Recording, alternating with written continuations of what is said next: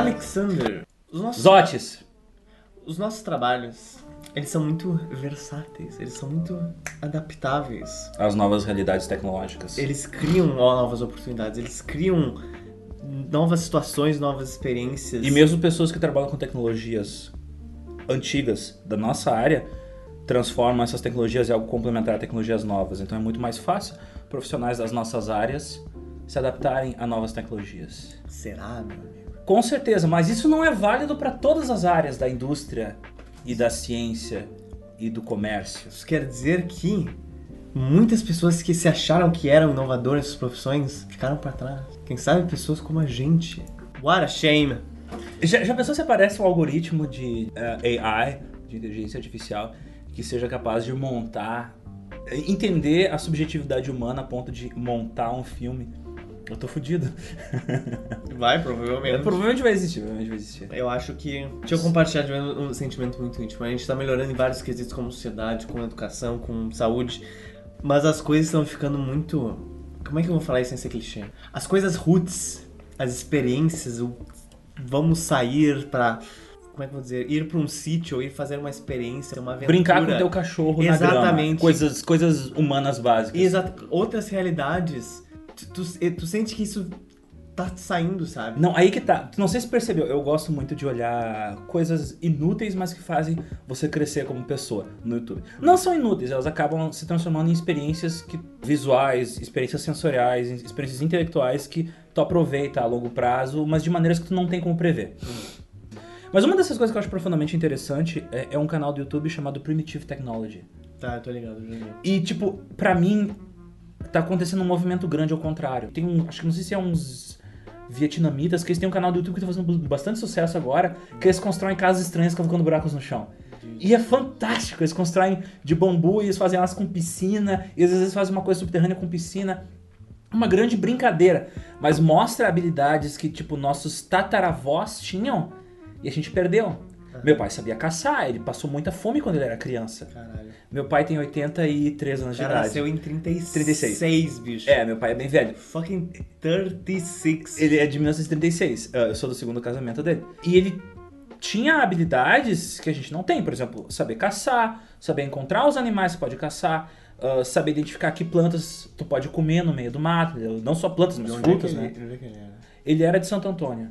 Só que num período de Santo Antônio. O mundo já tinha entrado no século XX, o interior de Santo Santo Antônio ainda Antônio estava no século XVIII. Pô, maravilha. Sim, ele passou fome, tá ligado? Ele tinha que matar bicho no meio do mato pra poder comer. E, por exemplo, uma coisa que eu acho fantástica e que algumas pessoas estão reaprendendo, inclusive por causa do, do YouTube.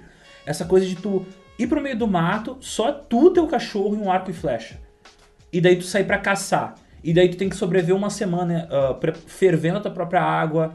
Tu tem, se tu passar frio, tu tem que matar um animal e abrir e tirar a pele dele pra poder tu te vestir com a pele dele. São coisas que, claro, não cabem numa civilização urbana, tá ligado? Mas não sei. Eu acho fantástico esse tipo de habilidade, sei lá. Construir tua própria casa, entendeu? Isso é uma, isso é uma coisa que a gente não, não tem mais. E a- as pessoas compram as coisas prontas, entendeu? Sim. Se um, um nerd tem prazer em comprar separadamente as peças do computador e montar ele, imagina o prazer que não vai ter em construir algo mais básico e necessário pra vida dele. Tipo, tu tá perdido no nada e tem que construir uma cabana. Ou, ou tu, dentro de uma cidade urbana, né, né, tu construir tua própria casa, sabe? Tem, tem coisas que se perderam, mas existe um movimento agora acontecendo pra retomar essas coisas, entendeu? Estão dando curso agora pra mulher pra ser pedreira, tá ligado? E isso eu acho fantástico. Não, o que que eu A gente penso readquirir é que o contato com a matéria, entendeu? há, há 100 anos, eu sou globalista, tá? Mas isso não vem ao caso. Tu tinha muitas outras realidades diferentes da nossa.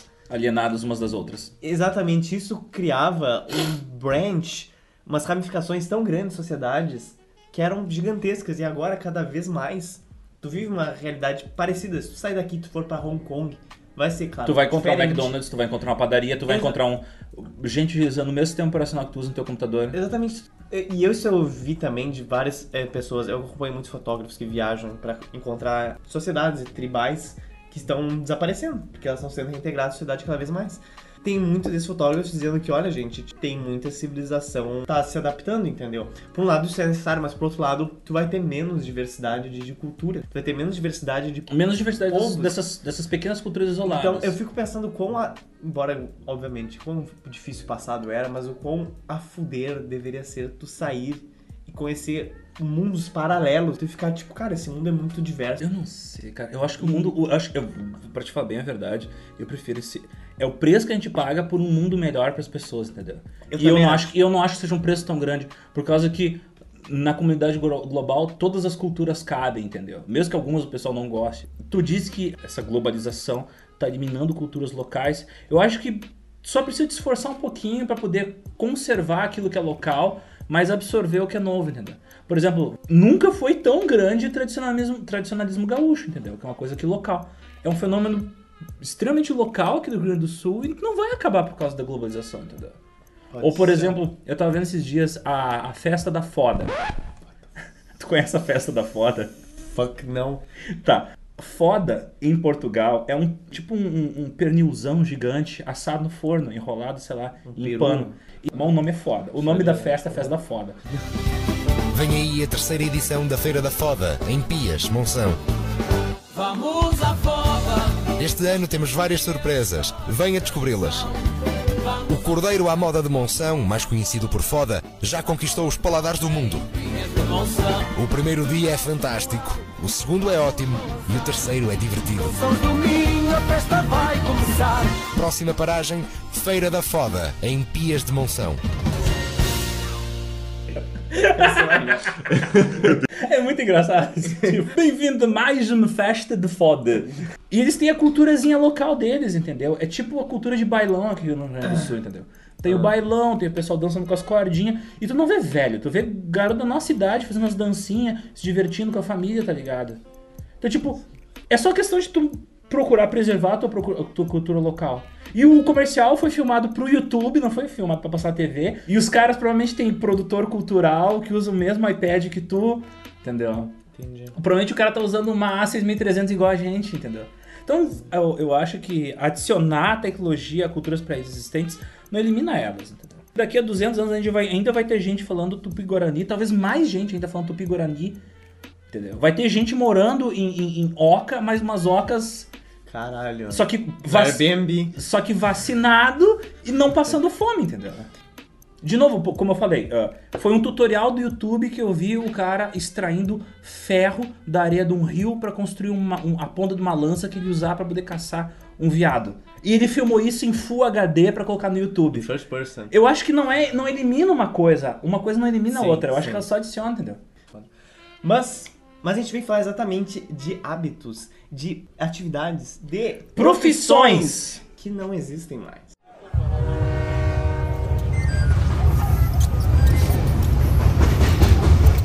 Existe uma profissão que existiu forever. Ela deixou de existir no século XX, mas ela continua em alguns lugares até, até 1950. Ela consistia numa tarefa muito básica e bem conhecida até. Eram pessoas, às vezes eram policiais, guardas civis, ou às vezes eram pessoas contratadas, velhinhos, que eles iam lá e eles simplesmente acordavam a pessoa. Elas não acordavam, tipo, "Ah!" não era bem assim. Eles chegavam na casa, no apartamento da pessoa. Se era mais de dois andares, eles pegavam, eles tinham uma vareta que eles iam lá e batiam na janela. um bambu gigantesco. Batendo com a vassoura. Aí, ó! Acorda! Imagina a merda que deve ser. Tu, tu tem um infarto, tá ligado? Todo dia. Tu dormindo ali, o teu sétimo sono, tá ligado? Aquele cheirinho de revolução industrial. E aí daqui a pouco. Ah, caralho, acorda! Quanta, quanta vidraça será que já não foi quebrada sem Cara, eu querer? fiquei pensando nisso, porque é o seguinte, tinha alguns lugares que eles não tinham essa marca. E eles tocavam.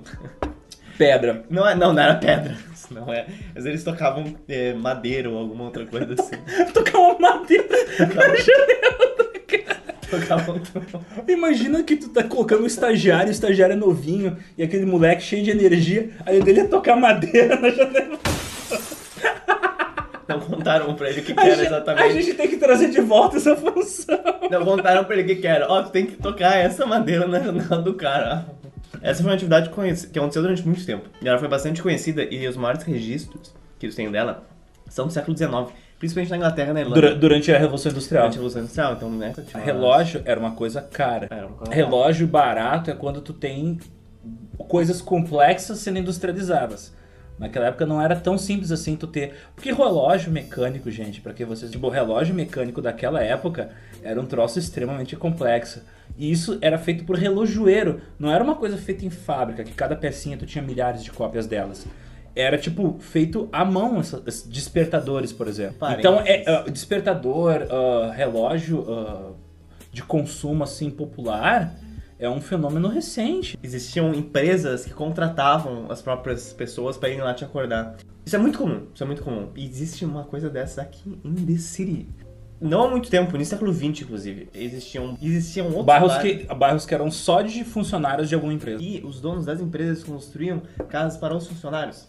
Tá, se você não é de Porto Alegre, sinto muito. Mas deve ter um bairro assim parecido no seu, na sua cidade. Tem um bairro Porto Alegre chamado Moinho de Vento, que é um bairro burguês, né, que é um bairro pra rico. E tá ligado que ele, ele vai subindo uma lomba e ele é meio que num topinho. Se tu descer, pra onde é que tu vai? Pra onde é que tu chega? Não sei. Tu desce lá Ramiro, tu chega na floresta, mas tu tá em Colombo. O que, que tem na floresta? É um bairro cheio de casinhas históricas. E, tem- e tinha uns casarão, e ainda tem, gigantescos lá, que eram de funcionários. E um dos lugares, tá ligado? Vila Flores? Vila Flores, que é Ah, uma o casa Vila Flores, cultural. sim, sim, Vila sim. Flores era uma casa de operário, De operário. Que os caras que Era moravam- bairro antigo de operário. que moravam no Moinhos de Vento, construíam pros operários lá na floresta. Upper. City Downtown.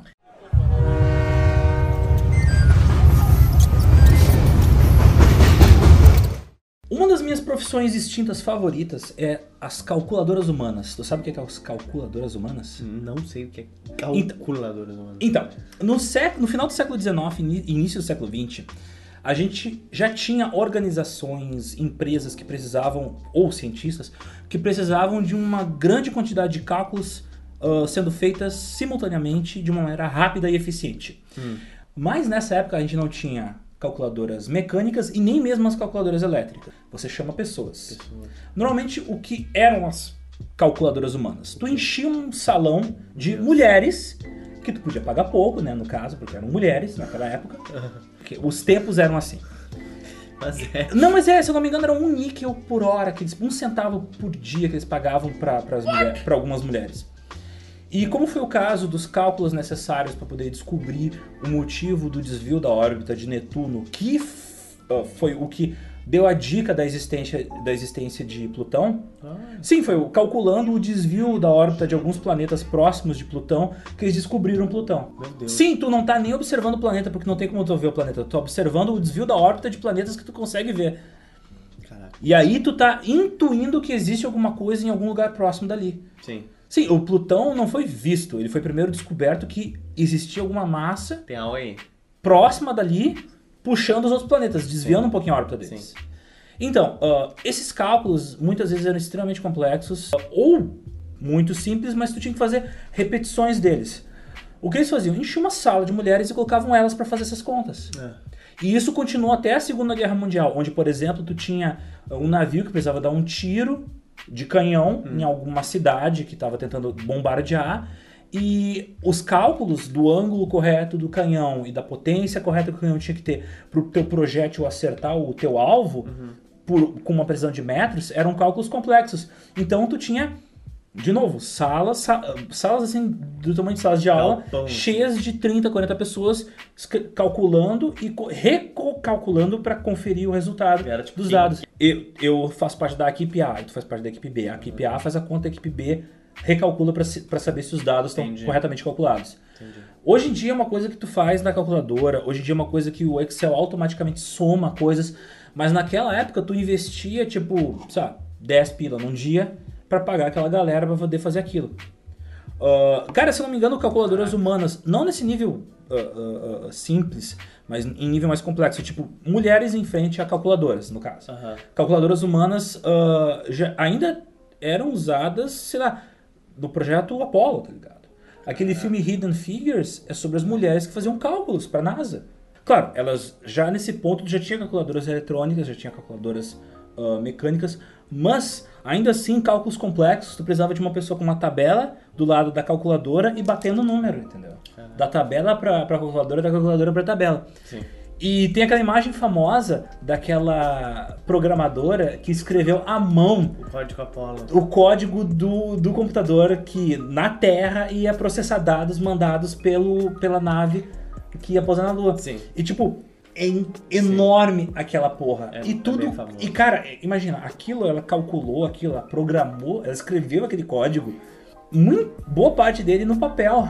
Sim. Muita coisa sendo recalculada com cartão perfurado.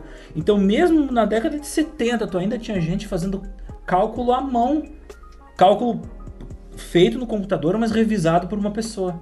Então, essa profissão das calculadoras humanas foi eliminada por causa dos avanços tecnológicos da computação. Então, tipo, por um lado, tipo, um monte de gente perdeu o emprego, por outro, caralho, que bom, né? Sim. Caralho, tipo, tornou muito mais acessível Tudo. tudo. Por exemplo, pensa, no final da década de 70, de novo, voltando nesse assunto, sou apaixonado por computação antiga, o Apple II explodiu em vendas por causa que ele tinha o que eles chamam de killer app. É quando um software, ele é o responsável por aquele modelo de computador vender. O Apple II vendeu pra caralho por causa que ele tinha um spreadsheet. O que, que é? Ele tinha um predecessor do Excel, um programa de contabilidade. Só o simples fato de eu colocar na célula 1, na célula 2, na célula 3, três valores diferentes, e na célula final da tabela me dá a conta fechada da soma ou subtração daqueles valores, já facilitou a vida de milhões de empresas no mundo inteiro.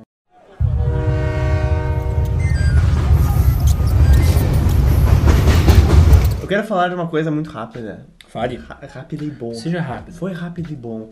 Principalmente no início do século XX, você começou a ter muitos Zeppelins em toda a cidade. E eles também atacavam. Eles também eram agressivos. Então, antes de você ter qualquer tipo de Ze- equipamento... Zeppelins agressivos. Zeppelins brabos, Zeppelins putos Putos. Ah, Inchados de raiva. voando com a força morte. Força da raiva. Voando com a força da raiva. Então, tem registros, até 1916, era uma coisa, o conceito é simples. A melhor- O que, que era a profissão? O que, que era a profissão? Contrata um cara pra ficar ouvindo o avião. Só que- não só isso, não só isso. Não é tipo, ah, eu. Não era, ah, eu tô aqui 7, 8 horas por dia ouvindo o avião. Não, eu tô num campo aberto, Sem nada. sem nada, olhando pro nada. Parado. Parado. Com, com, com uma corneta em cada ouvido. Se eu fosse um gramofone humano. Cara, tu tá com tipo dois caminhões no teu ouvido. Pra tu conseguir ouvir melhor. Pra refletir o áudio do ambiente Isso. E, e rebater no teu ouvido. Exatamente. Só que não existia muito um consenso de design no que era o melhor. Então era meio que a moda caralha. Só que ele variava de acordo com a topografia do lugar que tu estava, né? Sim. Então, países privilegiados por superfícies mais planas ou por vales, melhor ainda, tu conseguia ter uma vantagem, né? De audição. Mas tu tinha uma galera, cara, aí só tem foto de novinho nessa. Mas é óbvio, tu vai pagar um estagiário pra fazer o trabalho merda. tem, aí tem as fotos dos caras inaugurando novos equipamentos. Eles, tipo, olha só, eu que fiz, tá ligado? Só que aí, óbvio que eles botavam os moleques, tá ligado? 10, 15 anos pra aquilo lá. Aí, Mas tá ligado que isso existia até a Segunda Guerra Mundial, né? sim, ok. Até, até, até, tipo um mês antes de inventarem o radar, ainda tinha gente ali.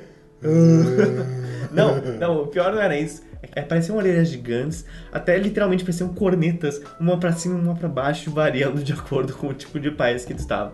Bom, elas eram usadas exatamente pra encontrar e ver situações de aviões inimigos atacando o país ou passando algum tipo de mensagem. Sim, porque, pra quem não entendeu ainda, tipo, o motor do avião não era silencioso, fazia barulho pra caralho. Cara, imagina o barulho daquelas. Qual era a maneira que tu detectava do avião vindo? Com o barulho dele. Sim.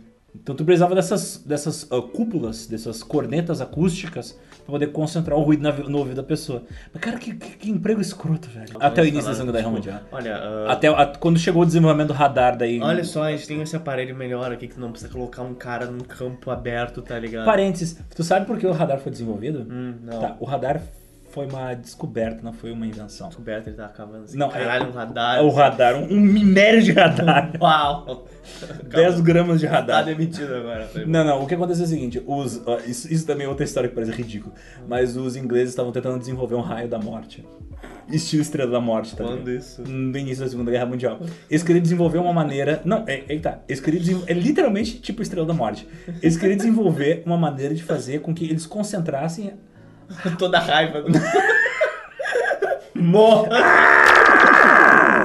O conceito não é tão absurdo. Por exemplo, tu faz isso hoje em dia com radiação para poder matar câncer. Tu envia um jatinho de radiação daqui, um jatinho de radiação dali, um jatinho de... dizer, Por onde ele vem não queima, mas onde eles cruzam queima, entendeu? Hum, o câncer. Isso com radio, com tratamento de, de radiação para poder matar câncer.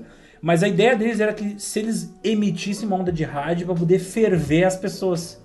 Funciona. Todo mundo tem em casa um micro-ondas. O princípio é mais ou menos esse. Só que não funcionou com onda de rádio. Só que os caras descobriram que quando eles emitiam de com determinada potência e com determinado equipamento as ondas de rádio que eles queriam utilizar para poder matar pessoas, elas não matavam as pessoas, elas batiam na fuselagem do avião e voltavam. Aí eles, se eu não posso matá-los, eu posso detectá-los. Posso ouvi-los? Eu posso descobrir onde eles estão. E aí foi inventado o radar. Impressionante. Então o- a ideia era inventar um raio da morte. Radar foi feito à força do ódio. Não, mas é, a ideia era inventar um raio da morte, mas ah, desgraça. Mas eles acabaram descobrindo que não funcionava, mas funcionava de uma outra maneira também benéfica para o esforço de guerra deles.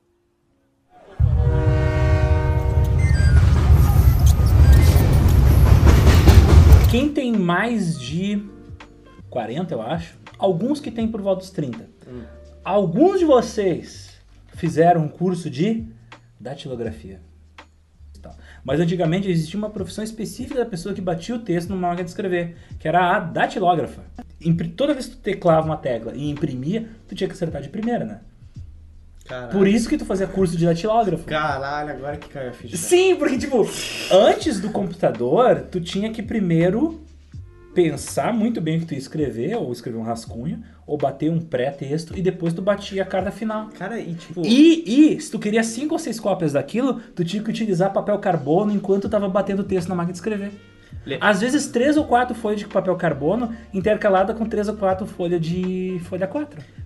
Lembra quando tu começa a usar o computador e tu é um retardado e aí tu quer começar a acertar o lugar das teclas? Sim. Imagina que todo mundo era assim. tipo, aos 30 Não, anos. não. Não, calma, ok. Mas assim, quando surgiu a máquina de escrever, não era todo mundo que sabia exatamente Era pouca gente, digitar pouca com agilidade. Tanto é que tu tem um período intermediário, principalmente em países ricos, né? Normalmente em países como o Brasil, que são países pobres e, ou em desenvolvimento, é tu, tu pega o, o início da tecnologia ou o final da tecnologia, né? Não pega as tecnologias intermediárias, experimentais, mas tu tem muito, ah, por exemplo, da, da Olivetti, tu tem da Epson, máquinas de escrever que tu tinha uma tela de cristal líquido, aquelas reloginhos, sabe? Só que grande, Hum, isso na década de 80. Onde tu primeiro digitava o parágrafo que tu queria, ou a folha de texto que tu queria, aí tu corrigia e depois tu colocava para imprimir. E a máquina de escrever batia. Batia o texto. Agora eu entendi. Então, por quê? Era uma tecnologia intermediária. Não era um computador. Quer dizer, era um computador, mas um computador bem primitivo, né? Era um computador que tinha capacidade de processar só texto e uma quantidade limitada de texto, mas tu digitava toda a folha de texto e depois tu aplicava imprimir. Facilitava um pouco, Quem né? fazia merda? Eu. A- Até que depois tu se desenvolveu o computador de uso universal, né? Onde tu pode fazer várias coisas no computador, Sim. desde jogar joguinhos até escrever um texto. Mas datilografista era uma habilidade que tu precisava ter se tu trabalhasse em, se tu trabalhasse em escritório, tá ligado? Sim, tu tu fazia curso de datilografia.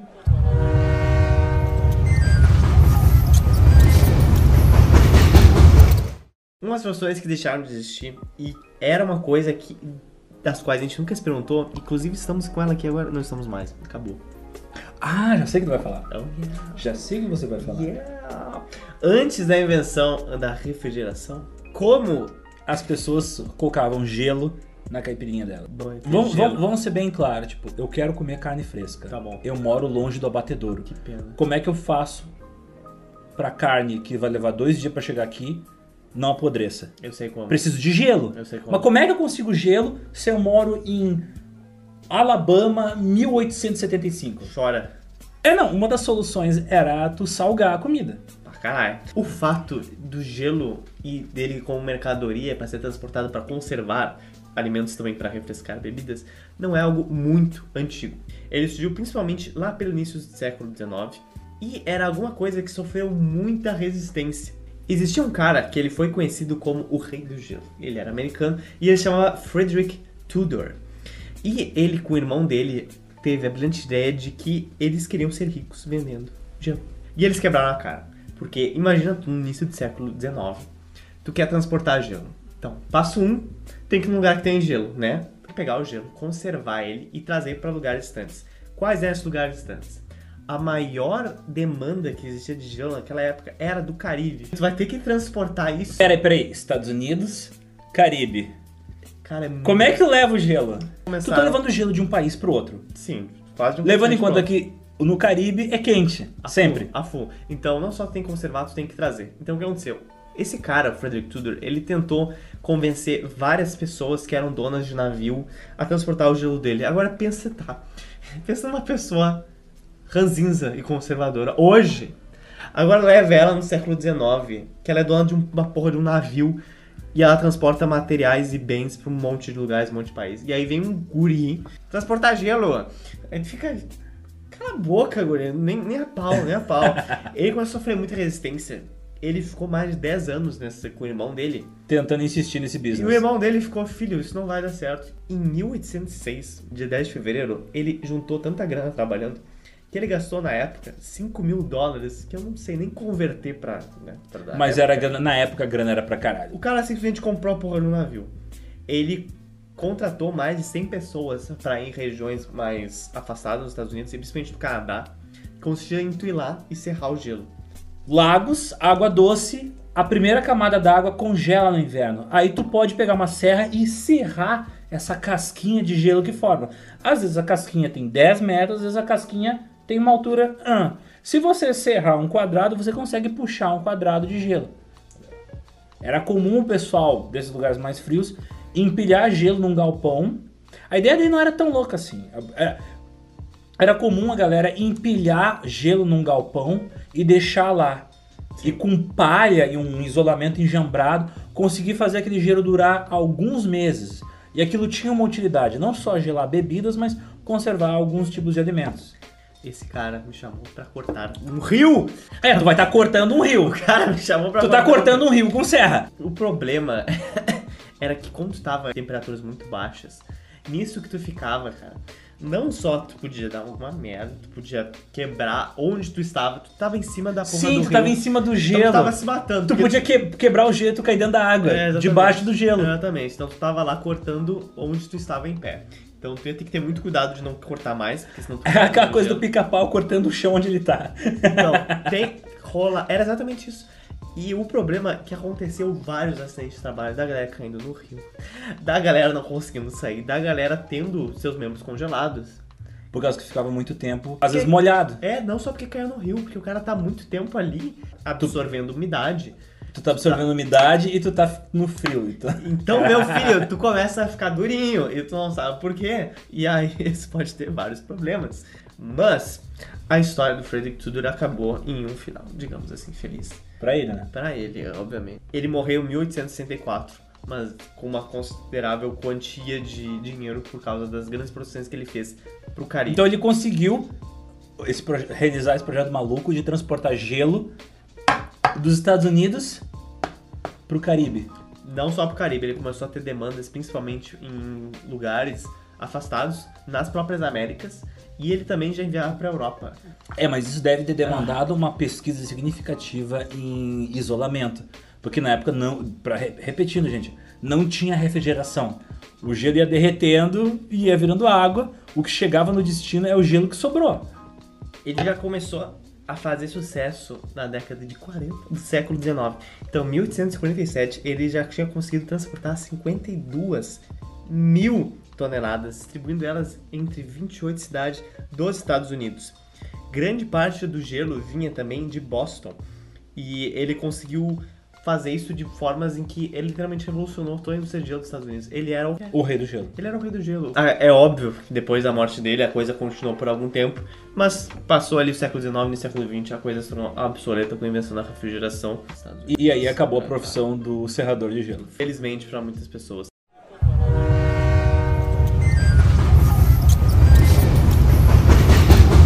É engraçado. Essa profissão, quem acompanhou, muita gente ah, até velha não conheceu essa profissão. Mas ela existiu. Ah, no Brasil, acho que ela só existiu em bairros mais ricos, assim, ou mais de classe média. Ah, mas era uma profissão que existia por causa, de novo, das limitações da refrigeração da época. Existia pouca refrigeração. Como é que tu faz para transportar grandes quantidades de leite? Leite. Leite era uma coisa que possuía Peraí. um transporte exclusivo. Tu tinha o cara do leite, o milkman. Tu tinha o leiteiro. Tu tinha o leiteiro. Quem viu o desenho do. Tu tinha o leiteiro, cara. Tu- Pra quem viu o desenho do Tom e Jerry, É verdade. Pra quem viu o desenho do Tio- Tom e Jerry, tu, tu via aquele cara trazendo duas garrafinhas de leite. Por cara. quê? Mas aí que tá, o leite era uma coisa que. ah, na época ainda, por exemplo, o pessoal ainda não tinha os conservantes, ainda não tinha os processos avançados de pasteurização. Então o leite, Ah. ele entrava em decomposição muito rápido. Então todo dia tu tinha que ter leite fresco. Tu não tinha, por exemplo, Tetra Pak. Tetra Pak é uma tecnologia recente. Essa coisa de ter uma caixinha de papel que protege o leite de todas as influências externas que podem contaminar ele. Sim. Entendeu? Então por isso tu, tinha só recipientes de vidro, tu tinha pasteurização básica, tipo só o pessoal fervendo depois gelando rapidamente. Então o leite estragava rápido, então ele precisava ser entregado todo dia. Por isso tu tinha entregador de leite. Cara, cara, eu nunca ia lembrar disso. Tu pegou, tipo, um- Se- uma se- memória que eu você, tinha, tá ligado? pra quem viu os desenhos do Tom e Jerry, aparece o, o entregador de leite. Cara, é tipo uma agulha que entrou na minha mente, tipo, buscou a memória. É, isso é bem interessante, cara. Tu pega, por exemplo, um filme americano que fala sobre a classe média, aparece o entregador de leite. Isso é super interessante.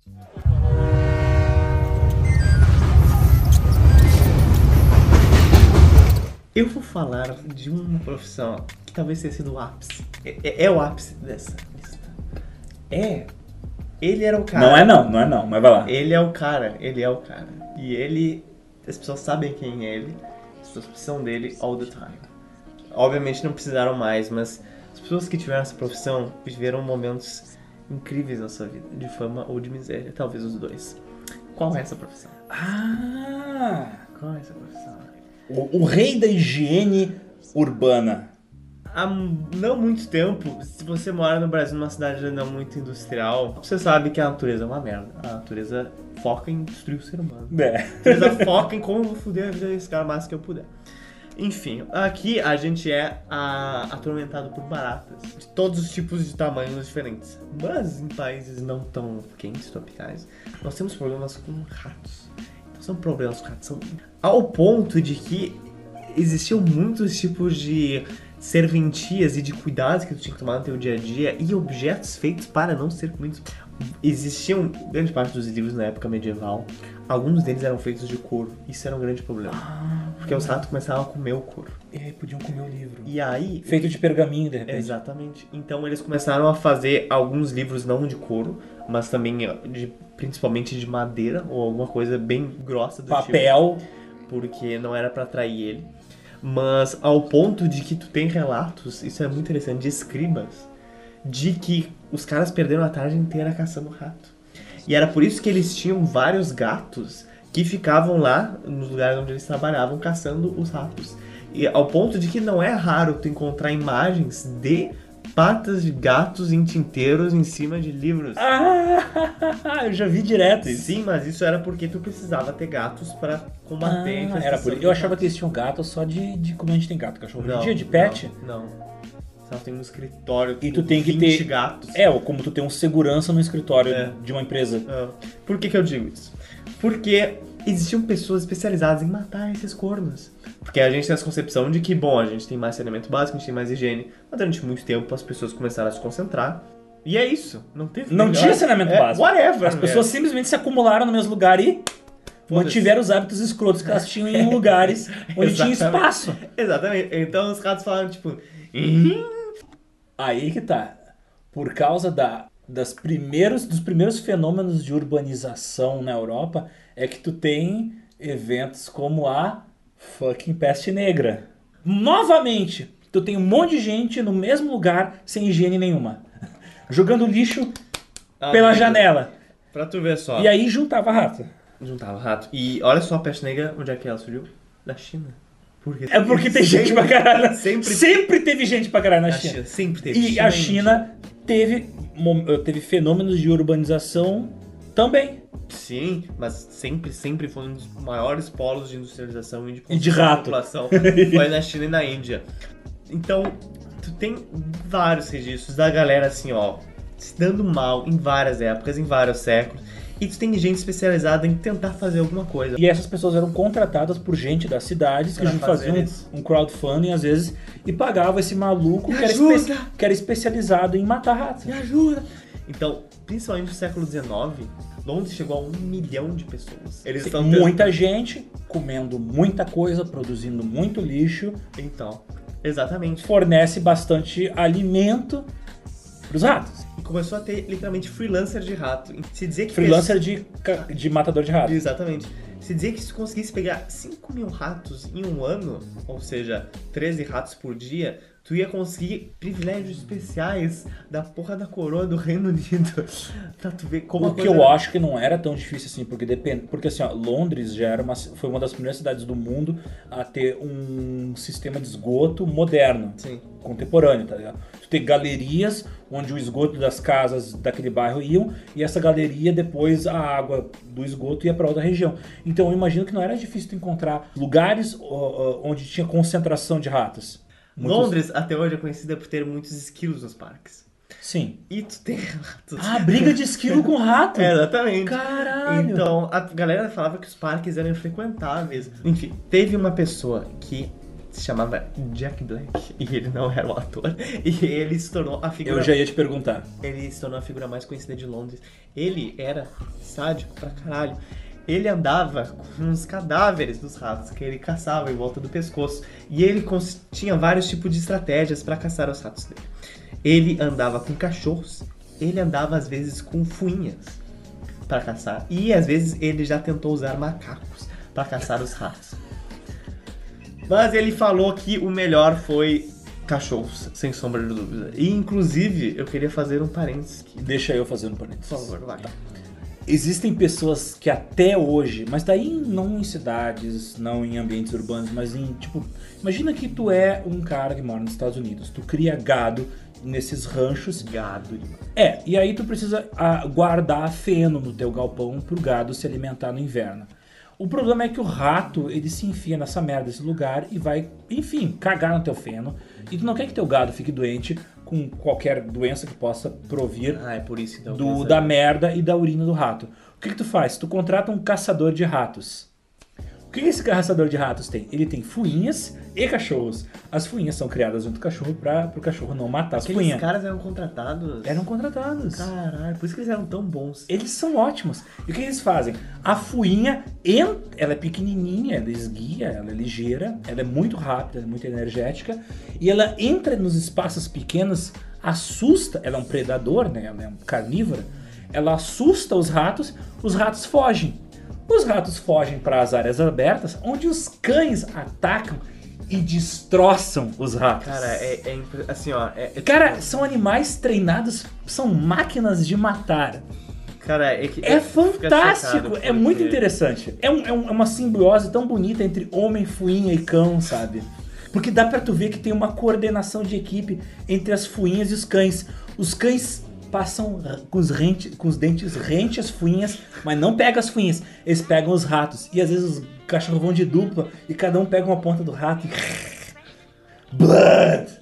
Tu tem uma espécie que artificialmente reproduziu pra caralho, que transmite doenças que podem prejudicar animais silvestres e animais domésticos. Então, só vejo vantagem em matar esses ratos, tá ligado? Mas, mas aquele vídeo me deu um pouco de, de satisfação mesmo com aqueles ratos gritando. Não, mas é muito nojento, cara. Enfim, uns bichos nojentos. O que eu quero dizer é que tu imagina que isso era comum everywhere. Sim, pra você ter uma noção. Tipo, em todas as everywhere. áreas urbanas, tu, não era que tu, de zoeira, de, de, de, de- de brincadeira, de hobby, não. Tu precisava efetivamente de um profissional que cuidava de eliminação de ratos, porque era impossível a quantidade desses bichos em áreas urbanas. Bom, então, não só como tu remunerava as pessoas, obviamente tu tinha filhas das putas. O que, que eles faziam? Eles. Ah, tu, tu tem sempre os aproveitadores. Tu tem os caras que criavam ratos só pra dizer que caçaram eles. Então, eles lá criavam ratos, matavam os ratos. Olha só, hoje eu matei dois. Mas teve, hoje eu matei teve- três. tu tem lugares fudidos onde governos recentes, a galera tipo, ó, um pila por rato, e a galera criava rato. Mas isso em lugares como a Índia, Paquistão, tá ligado? Lugares atrasados que nem o Brasil. A gente, a gente- é- essa é uma profissão extinta, mas nem tão extinta assim. Cara, ainda deve existir. Não, tem. A gente viu o vídeo do, do, do cara matando os ratos. Ok, mas tipo, Mas é, em- não é uma coisa assim, eh, não é uma coisa comum de se encontrar, é uma coisa rara de se sim, encontrar. graças a Deus. Não é uma coisa que tipo, tu precisa estar num lugar muito específico pra tu viver disso. Eu gosto de pensar de como ambientes antigos propiciaram acontecimentos bizarros. Algo chamado Rei dos Ratos. Ratos, roedores. Roedores vivem, dormem muito perto uns dos outros. Eles, tipo, ficam grudadinhos. Rei dos Ratos não é uma pessoa, é um fenômeno. O Rei dos Ratos é quando dois ratos ou mais ficam presos. Pelo rabo. Por que o rabo? Porque é mais fácil de tu entrelaçar. O rabo deles não tem pelo e ele é fácil de entrelaçar. Exatamente. Tipo um fone de ouvido que tu amarrota, de- Nossa, enrola. perfeito. É tipo tu colocar três fones de ouvido no teu bolso. Exatamente. E tu andar o dia inteiro com aquele fone de ouvido ali e Sujeira. daqui a pouco vira um nó. Era isso que acontecia. Tu às vezes tinha cinco, seis ratos com os rabos Entrelaçados. entrelaçados. Então, E tu tem isso assim, ó. Tu tem esqueletos disso Tem. Da Roma antiga, tá ligado? Mas isso é uma coisa que acontece até hoje em ambientes que tem muito rato. Um dos primeiros casos documentados disso foi de 1564. De todos os tipos de ratos, marrom, preto. E eles foram começar a ser classificados melhor a partir do século XVIII. E o que acontecia? Cara, literalmente um bando de rato preso pelo rabo. E aí eles começam a virar um híbrido de um ser ou de vários seres, porque eles começam a conviver como um ser só. Porque eles, dependendo do quanto tempo eles estão naquela situação, eles aprendem a sobreviver. Aprender a sobreviver sozinhos Então- e aprender os hábitos uns dos outros. Exatamente. É então- como se fosse uma cobra de duas cabeças, mas tem corpos inteiros. Cara, pensa no hexágono feito de rato. Ai, que nojo. Imagina É ele, literalmente isso. outros, imagina eu, tu e mais cinco pessoas grudadas, coladas umas nas outras, Que horror. só que cagando umas nas outras, Vai ficar mijando, do teu lado. suando, sem, tomando, sem tomar banho. 24 horas, não cala a boca. Caralho, quero dormir. Imagina cara. eu cagando e mijando em cima de ti. O tempo todo. Que divertido. A galera atribui todo tipo de misticismo religioso pra isso. Óbvio, né? Tu começa a ver sete, Toda vez, ratos to- todas as vezes que as pessoas viam uma coisa fora do normal, elas Isso. diziam, isso é uma coisa fantástica e divina. Então, não só isso, elas começavam a atribuir que o rei dos ratos era um sinal de alguma, de alguma merda vai acontecer. E eu também pensaria isso. de- Tecnicamente é, porque se tem tanto rato que forma o rei dos ratos, é porque tem muito rato. E onde tem muito rato, Dá não é merda. uma boa notícia. Dá merda. Então, Tem muita sujeira, no mínimo. qual é o recorde de ratos Fe- fazendo o rei dos ratos? Guess! 50. Não. Menos. 35. Muito perto. 36. Menos. 31. 32! 32 ele foi encontrado Como- na Alemanha no século XIX. Mas como 32 ratos enro- enroscados? É muito rabo, velho. É muito rabo. Em 1828, na, na casa de um cara em. Na casa de um Na cara. casa de um cara, perto Não foi num fo, num- Não. num- num- num- numa fossa séptica, não foi num depósito de lixo. Foi, Foi na na- casa de alguém. Foi na lareira de um cara na Alemanha, em Buckheim. E eles estão preservados até agora no museu de Hamburgo. Provavelmente foi essa foto que eu vi. Cara, e eles estão em Formol. E eles estão. É o maior registro de rei dos ratos encontrado até hoje. Não tem o que falar, sabe? De uma coisa dessa. É, bem, não é à toa que precisava de caçadores de ratos. É, então, meu, que nojo. Na Inglaterra vitoriana, tu tinha um tipo de jogo em pubs que os filhos das putas Imagino. trouxeram ratos.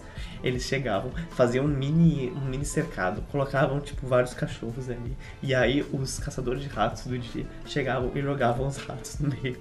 E viravam uma. E o pau quebrado! Um coliseu, só que os cristãos são os ratos. Exatamente.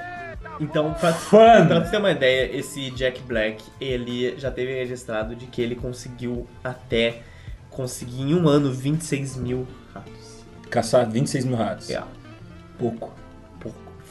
E... Eu tenho outra história de rato. Não, chega, Eu vamos... tenho uma história de rato. Eu tenho qual uma... será outra Eu tenho uma história de rato! Uma vez, eu, os Otis Oh, meu Deus. e a ex dele estávamos numa colônia hippie. Ai, não. Numa caralha de uma porra de uma colônia hippie. De uns hippie no cu do inferno de Viamão.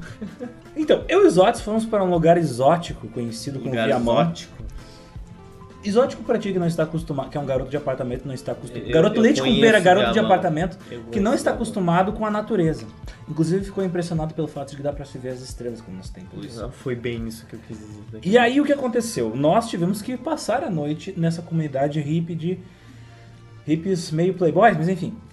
E o que aconteceu? Eu tinha mais 15 pessoas, né? É, e pelo menos três pessoas em cima do mesmo metro quadrado de cama. É, Meu, tinha três pessoas dormindo no mesmo sofá. E É, eu no um sofá. deles, É, ele e eu, e eu estava lá acostumado a, a- a- a lidar com situações que não não, onde não existe muito conforto. Eu, ok, estou com sono, bora dormir.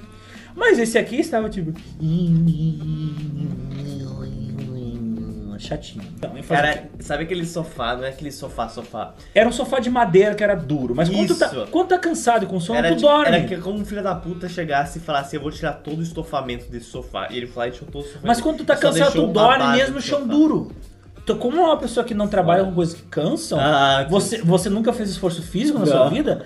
Você nunca levantou, nunca levantou um- um- uma parede, nunca virou um, um- um cimento.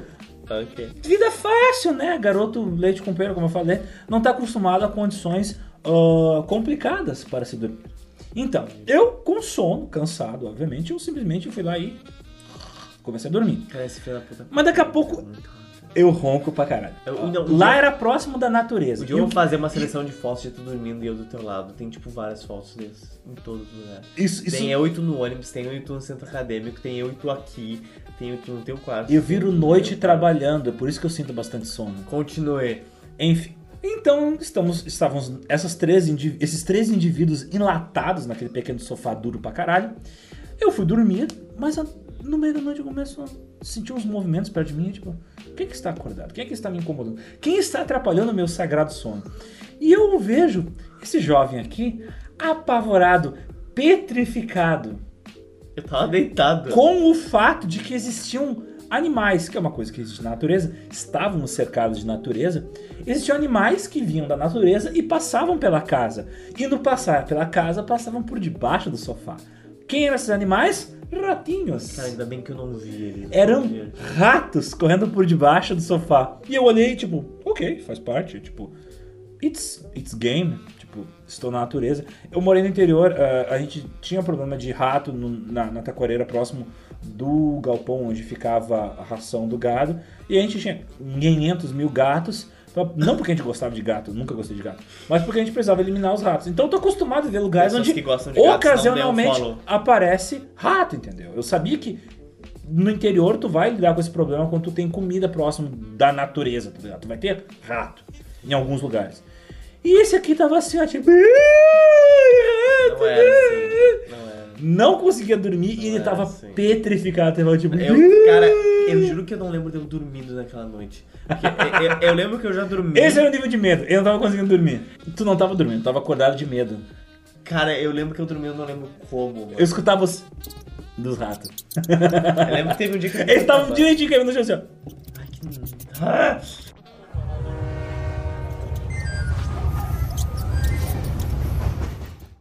Vou citar agora um outro job interessante.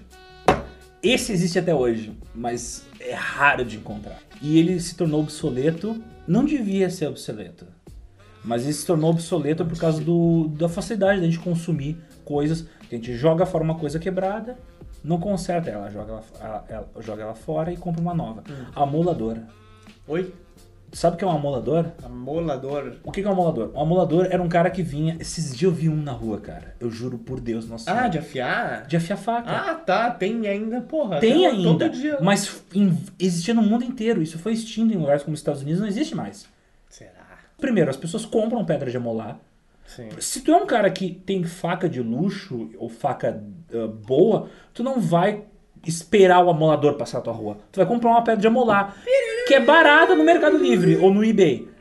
Se tu é um cara que só tem a faca vagabunda ali pra poder cortar o teu pedaço de legume ou carne no teu dia a dia, tu não vai amolar a faca. Sim. A hora que ela perder o fio, tu vai comprar uma nova. Sim. Então é uma profissão que em países desenvolvidos acabou. Óbvio. Mas tinha em todo fucking lugar. Era, era um serviço Sim. público o amolador. Porque todo mundo tem faca.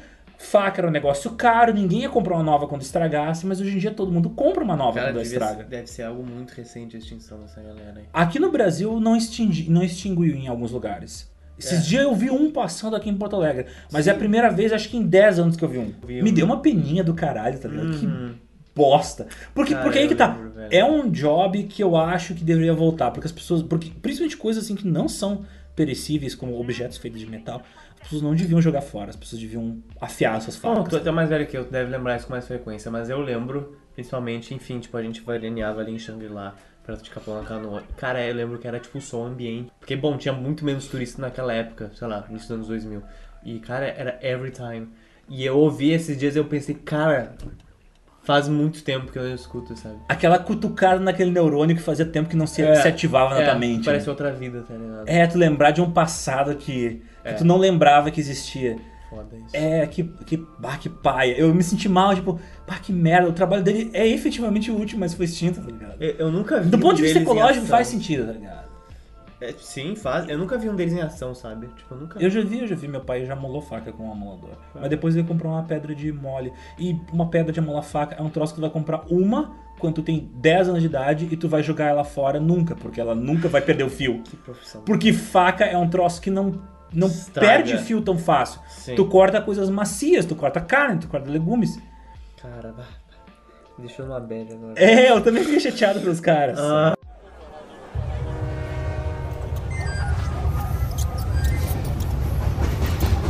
Está na hora de uma profissão que ela existiu desde 330 a.C. até sabe quando?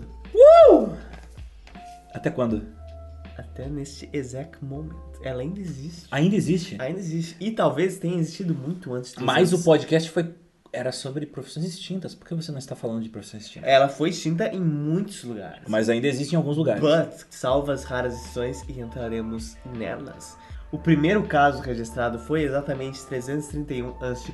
Isso não quer dizer que não possa ter acontecido antes, o que obviamente deve ter Mas o acontecido. registro mais antigo que a o gente que, tem que eu estou falando? é de 371 a.C. Tu começou a ter pessoas que simplesmente provavam a comida Ah. para pessoas de influência, reis, monarcas. Qual é o nome da profissão? Se chama, ou melhor dizendo, pregustador. Pregustador. Pregustador, como o nome já diz, a pessoa que degusta antes da pessoa de cuja fazer o mesmo. Porque o veneno se tornou a coisa mais fácil de tu matar o monarca de todas as formas. O trabalho, ele basicamente pensa que o cara ele vai estar. Ele vai mor- poder morrer todo dia. Então. Se tu é uma pessoa obviamente- numa posição de poder, tu corre sempre o risco de ser eliminado pelos teus amigos políticos. Não, o cara que vai comer, ele pode morrer todo dia. Então, obviamente, a tarefa era dedicada para pessoas que eram escravos. E então tu tem mesmo assim pessoas que escravos que comiam e obviamente alguns davam certo, outros Provavam não. a comida, né? provavam. Eles não matavam o rango, eles Óbvio que pegavam não, um pouquinho, pô, né? Mas eles tinham que comer de todos os ingredientes. Tu tem cinco rodelas de tomate, tem uma coisa de couve e tu tem arroz e feijão. Tu, tem que dar uma dentada em todas. todo- E nas cinco rodelas de tomate, meu filho. Tu tem na Índia, tu tem na China, tu tem Na Pérsia. Tu tem na Pérsia, tu tem no Império Bizantino, tu tem no Império Otomano, tu tem os Borgias eram famosos também porque eles tinham vários Vários inimigos, então. Então, né? Muitos desses degustadores, o cara que vê lá, falava assim: "Meu querido escravo, se tu fazer a coisa X, tá liberado. O que, que tu vai fazer? Tu vai envenenar a comida que tu vai provar. Ah, pagar o pregustador pra envenenar a é, comida. exatamente. Ah, safadinhos. Isso. Aí tu me fala, Zox, mas por que não existe mais escravidão? Será que existe pessoas que Anvisa, mantêm... teste de Será que comida, pessoas que mantêm, né? prazo de validade, indústrias responsáveis por não enven- en- envenenar seus consumidores? Aí que tá. Saddam Hussein. Ele era conhecido, obviamente, por ter muitas pessoas querendo matar ele e também muitas pessoas que eram degustadoras pra ele. Tem isso na família imperial japonesa e até 1989 eles tinham um degustador só de sushi. Depois disso eles acabaram vendo que isso era redundante e acabaram indo mais para experimentos científicos. Mas isso estendeu e ainda estende por boa parte do mundo moderno. O Joseph Petro, que trabalhou no serviço de inteligência na administração do George Bush, ele falou que o presidente não comia nada que fosse preparado fora da Casa Branca. Faz sentido, presidente americano. Tinham pessoas que viam o processo da comida acontecendo e pessoas que mesmo assim comiam também. E todos os ingredientes que eram feitos lá tinham que vir de Washington de um fornecedor específico que óbvio que não é divulgado. Sim, né? por motivos muito óbvios. Putin é um dos que é muito conhecido por empregar vários predegustadores. Sim, porque ele envenenou pessoas com, com material radioativo, né? Ele matou, ele matou gente envenenada. Então, provavelmente ele tem medo de sofrer aquilo que ele apronta pros outros. Ele é um dos motivos de que grande parte do, do Kremlin que ele tá, ele tem pré-degustadores que nunca, nunca, quase nunca são divulgados. Claramente ver fotos aí. Obviamente não vão ser divulgados. a- têm uma cultura de, de- de- Cara, eu imagino que todos os premieres soviéticos tinham de pré-degustadores. E aí que tá, e me perguntam, mas por quê? Por que, né? Tecnologia, por que, né? Mesmo assim, mesmo com exames e com análise da comida, isso demora mais tempo do que quando alguém for lá comer. Claro que tu tem todo o processo minimizado para que a pessoa que coma não morra. Tu vai ter alguém acompanhando, tu vai ter todos os tipos de especificações onde é que vai vir aquela comida. A pessoa não vai comer aquela comida fora da cidade dele. Chefes de estados não vão fazer isso. Ainda a, o experimento científico demora bastante, porque imagina tu coletar, tu enviar, tu mandar para uma Tu bota no laboratório, o laboratório vai lá, analisa, coisa. É mais fácil fazer alguém correr o risco de vida do que. Tem o, o que sabe, o mínimo é 24 horas pra isso acontecer. Então, tipo, 24 horas uma comida vai estar no mínimo, mais ou menos. né? Uma boa. Mas vários desses predegustadores provavelmente predegustam. ah, esses predegustadores contemporâneos predegustam os ingredientes, não a comida pronta. Também, os dois. Em 2008, nas Olimpíadas de Beijing, quase todos os atletas tinham pré-degustadores e guardas de 24 horas que ficavam monitorando a comida. Tu tinha câmeras nas pessoas na cozinha que monitoravam isso. E eles também, eles tinham ratos. Eles Ah, também tinham ratos sim. que predegustavam a comida. em menos tempo, a comida ia demorar para fazer Se- efeito no fazer rato efeito do se dirigir digerida, porque tu precisa de menos veneno pra poder matar um rato. Né? Sim, uma pesquisa vai demorar no mínimo 24 horas e os sintomas do rato vai aparecer no máximo até 17 horas. Tem a história de um cara chamado Tawip Erdogan, já ouviu falar desse cara? Ah, com certeza, um cara muito legal. Um cara muito bom, um cara Sem muito ser, iro- sem ser irônico, é um cara muito legal. É, sem ser um cara muito legal. Ele vive num lugar de 600 milhões de dólares com mais de mil salas. E uma dessas salas é dedicada especifi- especialmente para um time de análise de comidas. Ele tem um doutor pessoal em que tem que o doutor emprega pré-degustadores para ele. Ele tem experts que examinam as comidas dele 14 horas por dia para checar e conferir se as comidas dos palácios estão feitas tudo de acordo com Esse, esse, esse filho da puta, eu pessoalmente envenenaria ele. Cara, é- bom, ele é Desgraçado. Ele, ele é o sultão da Turquia. Ele é o sultão Melhor da assim Turquia. dizer. Ele, ele, ele é o ditador da Turquia. Perfeito. O Mustafa Kemal Atatürk, que foi um dos que fundou a República Turca, Esse é um cara legal for real. for real, ele, Esse é um cara legal for real. ele tinha mais de oito pré-degustadores. É um cara que promoveu uma revolução política tão absurda e tão violenta em termos sociais, tá ligado? O oitavo presidente da Turquia morreu de ataque cardíaco em 93. Então, Eles têm uma tradição lá de matar gente por envenenamento, né? então tu tem muitas histórias contribuindo para que isso possa ter sido envenenamento. Eis uma profissão que existe até hoje, nesse exato momento. Pré-degustadores estão trabalhando, cientistas estão analisando e salas cheias de pessoas analisando isso. Que incrível. Talvez seja uma Então é uma, é uma profissão que era pra estar extinta, mas não tá extinta não.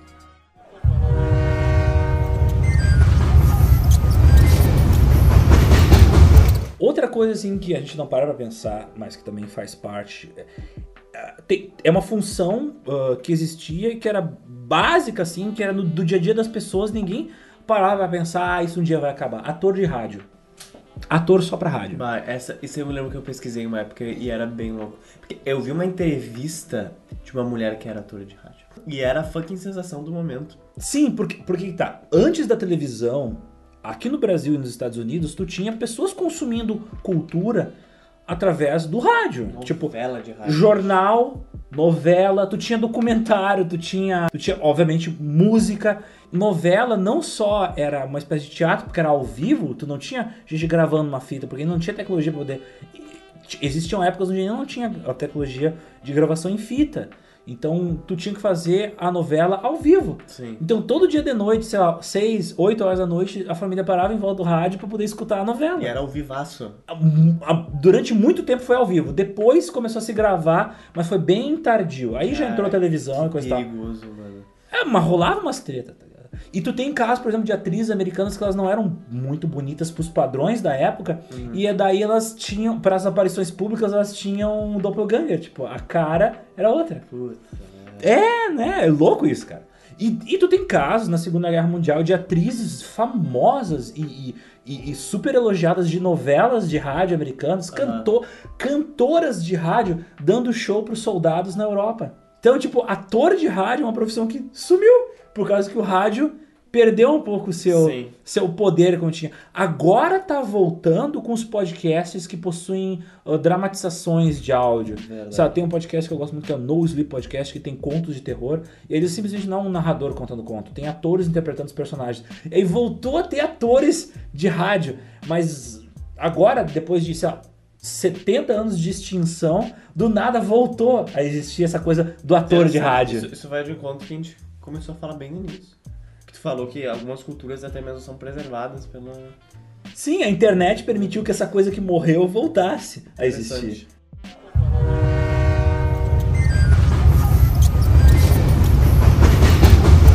Muitas vezes a gente fica se perguntando como é que era. Como é que é a vida de pessoas que vivem numa realidade à parte. Isso eu falo de pessoas que dão a sua vida a uma vida especialmente religiosa. Sacerdotes, padres, freiras, Pessoas que vivem uma vida hermética, como se fala. pessoas que abdicam de algumas coisas por um bem maior ou para algo maior. Ou pela percepção que eles têm de um bem maior. Ou às vezes a pessoa já nasceu tão dentro dessa cultura que ela realmente não conhece como é que seria uma vida fora desse meio. E como tudo na- no mundo, tudo que era mais antigo era mais Complicado. complicado e talvez extremo. E tu tem um dos primórdios, um dos ancestrais, digamos assim, da tradicional feira católica. Tu tem as vestais. As vestais nada mais eram do que sacerdotistas da Roma antiga Sacerdotisas. que elas cultuavam a deusa romana Vesta. E era um papel principalmente feminino, em que eram escolhidas meninas de 6 a 10 anos Oh, eu achava que ela era mais velha. para servir durante 30 anos. Digamos assim, dentro do papel religioso que ela tinha. Durante esse período, elas tinham que, digamos, cuidar do fórum, era dedicada principalmente a cultuar essa deusa, e ela tinha que abrir mão, obviamente, de certo tipo de coisas. Elas tinham que preservar a virgindade e castidade delas, quebrando esse tipo de promessa, ela quebraria o tipo de castidade da própria deusa. Seria uma afronta à própria deusa Vesta, como não só pra ela. Ela tinha que fazer várias atividades, além de como, como se ela fosse uma freira, basicamente. Ela cuidava também de outras pessoas que viviam próxima dela e também fazia várias tarefas religiosas. Como ela vivia, digamos assim, uma vida dedicada à deusa da Vesta, é, a deusa do amor e também do lar. Olha só que, né, que recatada. Elas chegavam a fazer caridade? Então, muito assim, os romanos tinham dentro desses tempos um tipo de fogo que queimava o tempo todo. Ah, sim, sim. que esse sim, fogo sim. era conhecido por deixar viva assim a essência da deusa. Era como se ela, a deusa estivesse ali com eles enquanto esse fogo estivesse aceso. Ou É um símbolo de vida e de permanência. ele precisava estar queimando, Queimando. o tempo todo pra simbolizar isso. E ela era a maior tarefa dela era cuidar desse fogo. Guardar o fogo. Ela, né, precisava estar ali pra isso. Elas, elas eram meio que também as girls que apareciam em eventos às vezes, né? Importantes. Eu comecei a ler sobre isso e eu comecei a ver que várias, várias retratam isso como se fosse um trabalho horrível. Só que, tipo assim, é o que eu falei. Às vezes tu tá num contexto tão específico que tu não sabe como é que é. E essas vestais, cara, elas eram nobres, entendeu? Elas tinham muitas regalias. Elas não eram, tipo, sabe? Elas não eram coroinhas, entendeu? Elas tinham um puta papel importante. E junto com padres e líderes religiosos, elas estavam pau a pau. Eles têm vários tipos de destaques perante a sociedade. Podiam ter mais ou menos o tipo de coisas que elas sempre queriam. Podiam ser transportadas da forma como elas quisessem. E ela era basicamente abençoada pela sociedade romana. Se ela sim- fosse roubada ou violentada, a pessoa que fez simplesmente ia morrer. Ela era protegida pela sociedade romana e pelas forças romanas, mas ela podia ter ah, o papel de libertar prisioneiros e também escravos, romanos ou não, Só de tocar neles, né? Também tem essa, mas obviamente que eu imagino que a coisa também ia um lado um pouco mais, né? Não era uma coisa tão tipo. É, não era tão comum ela passando a mão na, na, na bunda É, da galera. é, então, tipo, curtir tu, sabe? É engraçado porque quando tu começa a pesquisar sobre, tu começa a ver que, ah, muitas, pessoas, muitas dessas vestais sofriam castigos quando elas eram quebradas os seus. Votos de castidade. Só que assim, qualquer coisa naquela época, se tu quebra. É, ela- sim. Entendeu? Foda-se. Então, Sim, a, não- a- eu ve- vendo a série Roma, eu via, tipo, a galera era crucificada, chicoteada, ah, presa por nada, tá ligado? nada, Morta entendeu? por nada. Meu irmão, então se tu ofende um deus diretamente, sei lá, é meio que esperado isso, sabe?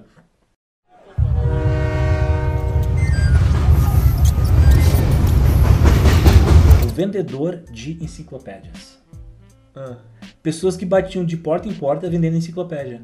Barça, conhecer. Conhecer é linda, eu tenho, eu tenho minha completa, tem essa altura. 25 livros maravilhosos. Vocês compravam, compravam a crédito, a crediário, essa enciclopédia. Porque naquela época, eu acho que tu não pegou essa época, mas na minha época, quando eu tinha. Na minha época, quando eu tinha 10 anos de idade, não quando eu tinha 12 anos 90. nos anos 90. ah, muitas vezes tu não tinha internet. Então como é que tu fazia pra pesquisar? Muitas vezes. nunca. É, muitas vezes como é que tu fazia pra pesquisar o teu trabalhinho que tu tinha que entregar pro teu professor de geografia? Tu ia na enciclopédia que tinha na, tua, na biblioteca do teu colégio. Sim. E muita gente tinha, que tinha biblioteca em casa. E às vezes essa biblioteca era apenas uma porra de uma enciclopédia. De 25, 25 30 livros, resumindo todo o conhecimento da humanidade. Entendi. Sim, a, a Wikipédia é a enciclopédia Sim. global, que todo mundo conhece. Tem muita galera que não deve Mas saber. pra quem, que- pra quem é muito novo, gente, existiu um período muito grande da história humana onde, quando você queria um resumo de toda a informação que existia no planeta Terra, tu comprava uma coleção de 500 livros e era chamado de enciclopédia. E não era infinito que nem a, a Wikipédia. Era uma coisa que era limitada. Então, às vezes, tu ia lá, qual é o presidente do Brasil? Ah, é o Gaspar Dutra. Então esse era o problema das enciclopédias. Elas tinham esse fator que, como não é uma coisa digital, elas Não não tinham como ser atualizada. Sim. Então, às vezes, a população do Brasil era 100 milhões de pessoas, tá ligado? Sim. Nos anos 90. Tu lá. Não, é muito. Cara, é muito engraçado. Tipo assim, ó, tu, tu vê um colega teu do colégio falando sobre a Alemanha Oriental e a Alemanha Ocidental, tá ligado? Como se estivesse existindo ainda. Sim, porque a enciclopédia do colégio era desatualizada. Caralho, tu viu isso? Caralho. E tu já sabia que não era. Óbvio, né? Porque eu, porque eu assistia TV. Ai, que maravilha. Mas, cara, isso é uma profissão que existia. Era comum ter vendedor de enciclopédia. Assim como hoje em dia era a versão mais chata dos Mormons. Batendo na tua porta pra te vender livro.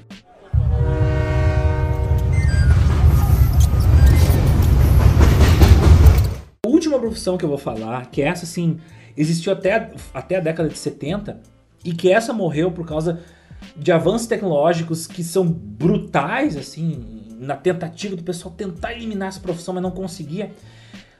A telefonista. Quando tu queria fazer uma ligação de uma cidade para outra, a tua telefonista precisava ligar a tua linha à linha da outra cidade. Literalmente. Literalmente. E tu tinha as centrais dos estados que daí tu ligava. Ó, telefonista, eu quero falar com São Paulo. Aí a telefonista da cidade ligava a central de, de por exemplo, tu morava em Gravataí, que é uma cidade próxima de Porto Alegre. Tu, liga, tu ligava pra telefonista da tua cidade, a tua telefonista ligava a tua linha a Porto Alegre, aí aquela telefonista entrava em contato com a telefonista de Porto Caralho, Alegre, que que, ligava com uma linha que dava acesso a São Paulo. E às vezes tu tinha que, isso não só no Brasil, nos Estados Unidos, tu tinha que agendar uma ligação. Tu- porque várias pessoas ligando, e às vezes tu tinha só uma linha entre um estado e outro. Então tu tinha que agendar uma ligação, ah, tipo, 8 horas vai estar liberada a linha pra sua ligação, senhor. Aí tu, 8 horas tu ligava, alô, já tá aberta a linha pra mim? Já tá aberta. Aí tu fazia ligação. Cara, que horror. Sim, é por isso que o pessoal usava muito, por exemplo, o telegrama. Sim. Que é outra coisa que acabou, né? Telegrama era um telégrafo, é telégrafo. Tu mandava uma mensagem curta pro telégrafo. Telegrama existiu até os anos 90 aqui no Brasil. Mas telegrama às vezes era mais prático do que tu fazer uma ligação. Porque às vezes pra fazer uma ligação demorava horas. Sim. Se tu queria falar de Nova York pra São Francisco, tá ligado? Ia levar 12 horas, fila de gente esperando pra poder cada um fazer a sua ligação. Tinha aqueles painéis gigantes da galera operando. E aí, e, e foi inclusive a Bell Labs, que, que é da, da Bell, hoje é AT&T. Mas era a empresa, a, empresa que tinha o monopólio da telefonia dos Estados Unidos, ela chegou a desenvolver uma tecnologia maluca que eram computadores eletromecânicos. Eram sistemas que eram chaves, que tu olha assim, parece um robô, as entranhas de um robô mexendo, que eram chaves que sozinhas faziam conexão entre as cidades. Jesus. Só que era uma coisa mecânica ligada por um troço elétrico, tinha um motor elétrico girando aquelas peças e fazendo com que as linhas se encaixassem. Caraca. Esse sistema todo eliminou os, os, os relés eletromecânicos e as operadoras de telefone, as telefonistas, só no início dos anos 90, quando finalmente se alcançou a tecnologia digital capaz de processar essas ligações automaticamente. Então, a telefonia de 1860, sei lá, até a década de 90 dependeu das telefonistas. Cara, que desgraça. Fundamentalmente dependeu das telefonistas. Imagina tu simplesmente, tipo, cara, ah, fulano, sei lá, ficou doente hoje, tá ligado? Vai cobrir o turno dela. Não, e essa- Ah, eram salas inferno. cheias de mulheres fazendo isso aqui, ó. Sim. pá, pá, pá. Sim. Cara, imagina, tipo, que horror isso, porque tu sabe que todo dia vai sair. Mas se eu não me engano, era um emprego, dependendo do lugar, era um emprego que pagava bem. E, tipo, pra muita mulher, pra poder ter a sua. Pra muitas, muitas, mais muitas, ver muitas, muitas, fazendo muitas mulheres, no início da independência feminina, era a primeira opção que tu tinha pra ter um emprego que te pagava bem pra tu viver sozinha, sem depender de um homem. Então foi o caminho pra muitas pessoas se libertarem de um pai, ou, de, de um, ou da necessidade de ter um marido pra poder viver. Sim. Tá ligado? Pra poder sobreviver. sempre vai ter demanda essa desgraça. É, naquela época, hoje em dia não tem mais, né? Sim, óbvio, mas naquela época, com certeza. Nossa, era o tipo de coisa que tu. Nossa, imagina 8 da manhã. Sim, cara, falando. tu pega qualquer filme, até os anos 80, tem cena com um telefonista. Sim, sim, bem comum. É muito louco. E elas fazendo, plugando ali a- as ligações entre as linhas.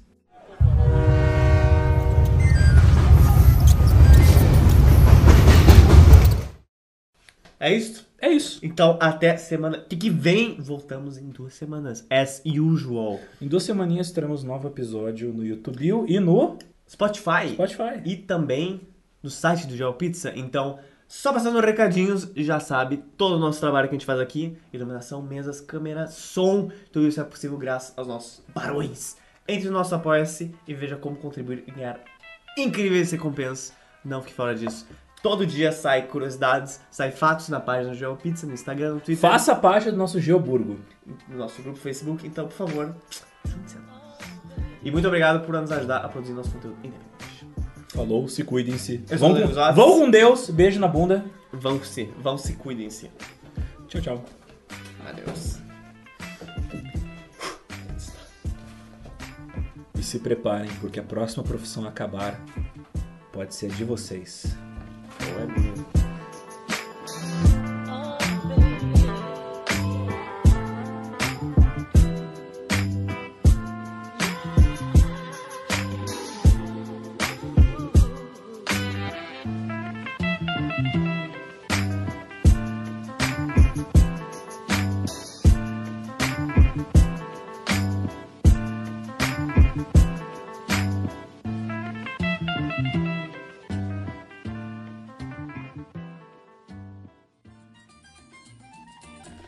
deixa eu contar dessa história que aconteceu há pouco tempo envolvendo rato. Tava, né, no- taekwondo. E aí eu tava lutando com um cara, aí eu tava lá, beleza. Essa história é boa. Aí eu tava olhando assim pra ele e, tipo, lá nos fundos era onde guarda os equipamentos, coletes, essas porra. E aí passou uma coisa preta. Um vindo- flash. Vindo, rápido, assim. Só que na minha cabeça era é, poeira, entendeu? Algo vindo Sim. rápido, vento. Era um blur. Só que aí a coisa começou a vir muito perto da gente, tipo. E a coisa começou a vir assim, ó, full speed. E chegou, tipo, do nosso lado. Aí eu simplesmente peguei, olhei pro bagulho, cara, eu nunca vi um rato tão claro em toda a minha vida. Assim, eu vi o brilho do olho dele. Tu viu ele em 4K. Eu vi o brilho, eu nunca tinha visto o brilho de um olho de um rato. Era um rato um pouco, mais, um pouco marrom. E ele, cara, parecia que ele sabia exatamente o que ele tava fazendo. Porque ele foi assim, ó, Sim, ele é mamífero. Ele foi reto, reto, reto, reto, reto. Aí ele chegou na porta, ele simplesmente pegou e passou por baixo, assim, foi. Aí eu fiquei olhando assim, ó. Aí o cara que tava lutando parou assim, olhou pra trás, do tipo, alguém morreu, tá ligado? Atrás dele. O professor, né, o mestre, falou: Olha, eu só queria dizer que essa não foi a primeira vez que isso acontece. No meio de uma luta, tá ligado? Eu vou te contar uma história. Eu vou contar para os nossos ouvintes, nossos espectadores. Uma história que rolou no momento que tu me contou essa história. Hum? Aham. Eu te contei pro áudio, no WhatsApp? Pelo WhatsApp. Ah, Eu estava em casa, sozinho, alone, Ah, meu, eu lembro. Essa história é ótima. história. e eu estava Ai, não, essa, desocupado, Essa história é triste, velho. angustiado Agora sabem que esse e cara preocupado com a higiene da minha casa. É... E aí de repente eu percebi, olha, tem umas baratas circulando ali próximo da tampa do bueiro. E meu pai é pedreiro, mestre de obras, e ele construiu a nossa casa, construiu ela muito bem. Sério? Ele começou com você? Sim, construiu cada detalhe da casa. Caralho. Sim, todas as casas onde eu morei foi meu pai que construiu. A casa você é boa. É, ela é muito foda. E a, toda a estrutura dela é muito bem pensada. Inclusive, o- as fossas do esgoto são pensadas para ter áreas de, de- de- que possa circular uma quantidade muito grande de água, para caso um dia alague, nunca alagou, mas caso um dia alague, a casa não alague por causa que aqueles espaços são abertos, grandes e circula água. Isso tem uma contrapartida, junta barata. Ah, E aí um dia eu percebi que a gente não tinha veneno para barata em casa, aquele spray. E eu pensei, o que que mata barata? Veneno e pisão. pisão e temperatura. Aí, aí começou o. Aí eu peguei e coloquei cada recipiente de metal que eu tinha na minha casa em um fogareiro dos dois fogões que nós temos em casa. Ele não tem micro-ondas. E só comecei a ferver água. Eu tenho micro-ondas. Olha aí! eu também fervi água no micro-ondas. Filha da. Eu devo ter fervido o equivalente a dois baldes daqueles de tinta gigante de, sei lá, 30 litros de água fervente. E comecei a jogar nas baratas. Eu devo ter matado as baratas, as baratas que fugiram, eu acho que eu matei umas 4 ou 5, umas 7. Mas de dentro do esgoto eu devo ter matado todas as baratas que tinha. Porque elas ficaram umas duas semanas sem aparecer. Jogando água fervendo nas baratas.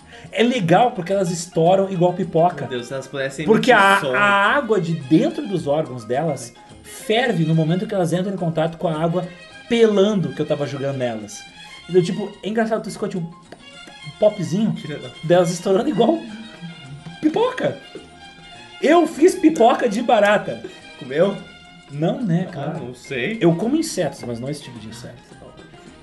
Mas eu comendo insetos é uma história para outro dia. Por favor, ninguém precisa saber disso, né? Esse é o meme, tá? Vamos fingir que é uma piada Existe, interna. não, existem insetos comestíveis, comestíveis e que possuem um sabor especial.